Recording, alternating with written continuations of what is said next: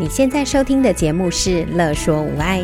你有没有腰酸背痛、心情烦闷、带孩子带到快抓狂、三餐不知道要煮什么的窘境？赶快来和治疗师做朋友。我们准备了生活优化、了然于心、育儿忍者术、故事露营地、阿娟是暴力灾的节目，还有每个星期六上架的无爱格言，要用治疗师的思维、生活化的方式解决你的疑难杂症。欢迎收听故事露营地年长者吞咽相关活动系列二。大家好，我是语言治疗师张小玲。大家或许会好奇，为什么我最近比较常分享的都是关于年长者的一些活动观念，或者是一些个案的状况？其实啊，除了我们家里也有长者之外，就是我自己本身喽。今年啊，四十六岁的我。在跟同伴之间在聊天的主题，嗯，也渐渐的出现了一些老化的议题呢。最常被大家提及的就是记忆力退化，常常忘东忘西啊，或是说过的话，嗯，然后转头就忘了，或者是啊，明明要说五件事情，说着说着，怎么就只剩下两三件事情了呢？然后再也想不起来另外的两件事情到底是什么呢？好，然后再来也常被提及的就是视力啊，还有听力的退化，包括老花，包括听力越来越受损。像我有家族的听力的一些问题，所以呢，我的听力退化也比别的人来得明显。所以这些啊，都在生活中带来了大大小小的不方便。不过啊，我要提的是啊，其实大家都以为这些呃视力啊、听力啊会退化，所以要运动啊，要健康啊。可是大家竟然不知道，原来吞咽力也会因为老化而减低哦。人进食的时候会包含三个部分，包括把食物放入口中。这就牵涉到手的功能啊，或者是呃口腔要闭合的功能、张开的功能等等的。再来啊，调整食物的形状，就是要去咀嚼它，让食物跟口水能够充分的混合，变成食团，以及最后将食物吞下，也就是我们吞咽的这个一连串的动作。其实啊，你知道吗？当食团经过喉部到吞进食道中，其实只能小于一秒诶。所以呀，这个动作是不是要非常的流畅跟顺利呢？而这一系列的动作都有赖于口腔还有喉部肌肉的功能。所以，当我们的喉部跟口腔的机能因为老化而减弱的时候，无关乎疾病。随着年龄的增长，吞咽力就会慢慢的衰退哦。当吞咽力受损的时候，最先要面对的问题，当然就是遇到喜欢吃的食物，却可能没办法把它吞下肚了，对吧？或者是必须要舍弃自己喜欢吃的食物。可是啊，这些都是可以练习的哦，可以做一些有效的运动来预防。当吞咽力下降，再来会遇到的就是可能会有呛咳的问题，像有些个案就会常常喝水的时候呛到一些些一些些，不至于变成吸入性肺炎，但是啊却会常常咳嗽，所以吃着吃着就咳嗽，吃着吃着就咳嗽，说真的，真的是非常的不舒服诶。第三个当然更严重的就是变成吸入性肺炎。所谓的吸入性肺炎，就是细菌随着异物，可能是食物啊，或者是我们的口水流入气管中，在肺部里面引发了感染，严重的话甚至会导致死亡。所以维持吞咽力真的很重要，对吧？所以大家可以听听我的节目，然后跟我一起做运动哦。上次的节目有提到。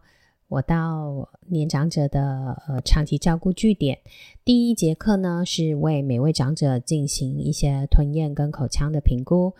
第二堂课呢，我就开始教长者一些策略，包括坐正，还有呢，呃，能够维持正常的发声习惯，还有呼气，所以使用拍对笛，让他们能够从呃游戏呀、活动中啊，然后呢去进行练习，也将派对笛给他们，让他们平常就能够常常练习哦。这可是一个很大的重点呢，因为啊，肌肉的这些动作啊。运动啊，都是要日积月累才有成效的。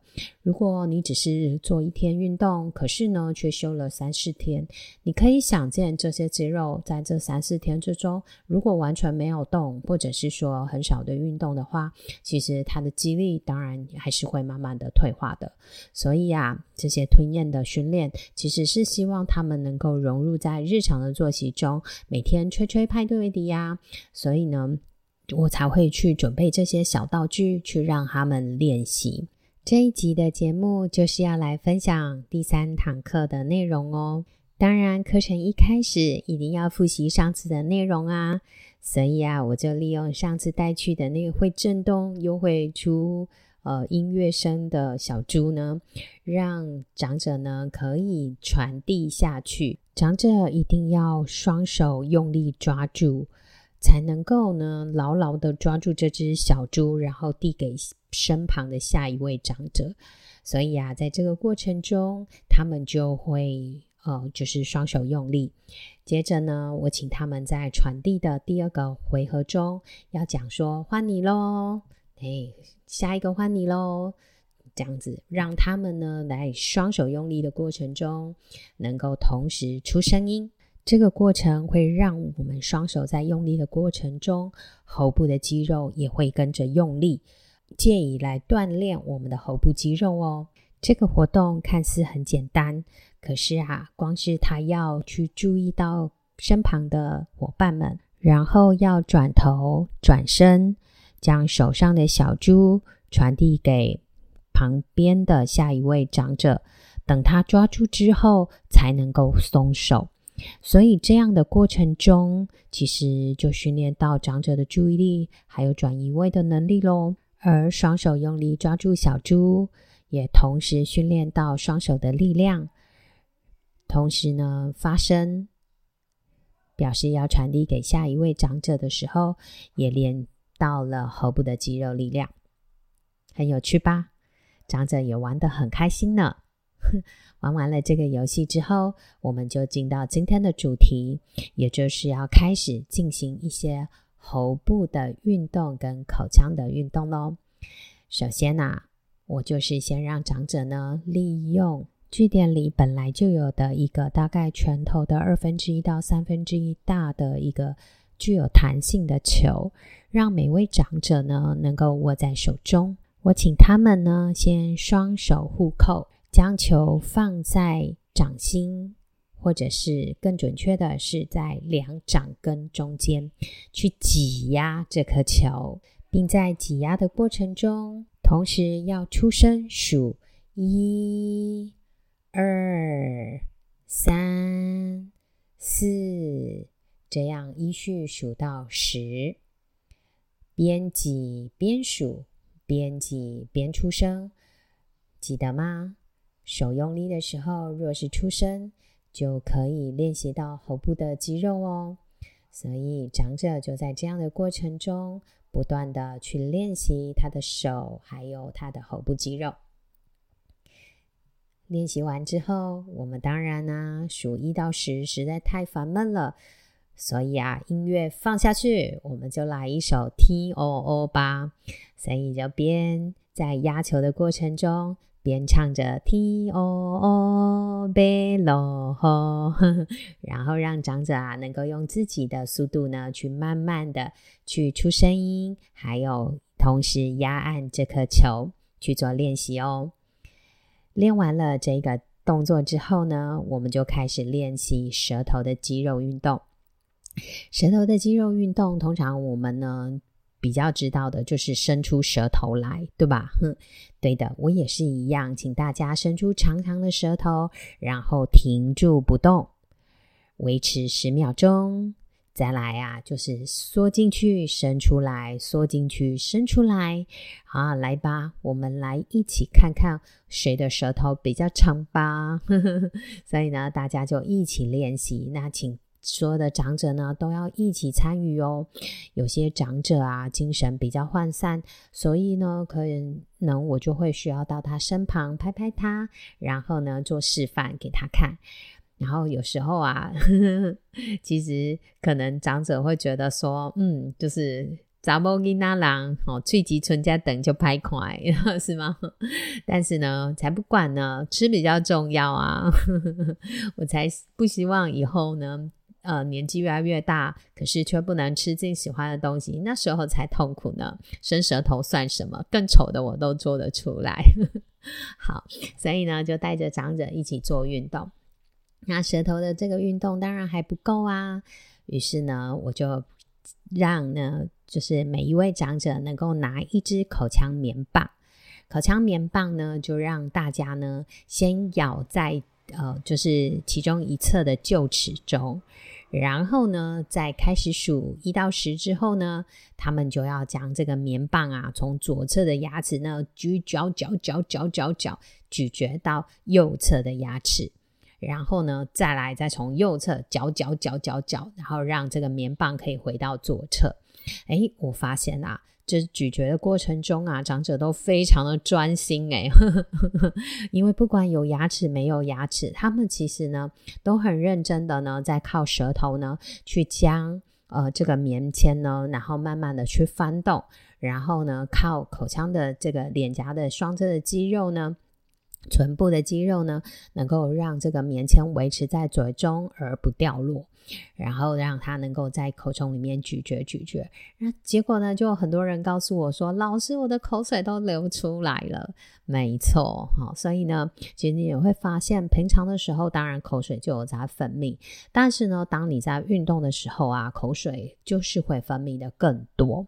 所以有时候老人家可能会觉得很口干舌燥啊，哈，当然也要看看是不是他的药物所引起的，好，那或者是一些生理性的因素所引起的。